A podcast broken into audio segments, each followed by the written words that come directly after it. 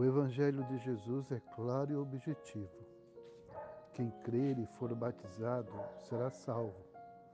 Quem, porém, não crer será condenado. Marcos, capítulo 16, verso 16.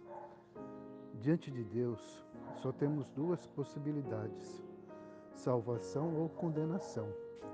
No tempo presente, a porta está aberta para a salvação. Portanto, tomemos a decisão de seguir a Jesus.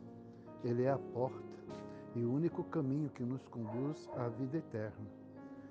Quem crê no Filho tem a vida eterna. Aquele que não crê no Filho não verá a vida, mas a ira de Deus permanece sobre ele. João capítulo 3, verso 36.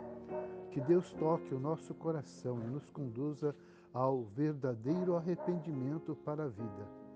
Pastor Luiz Fernandes, Jesus te abençoe.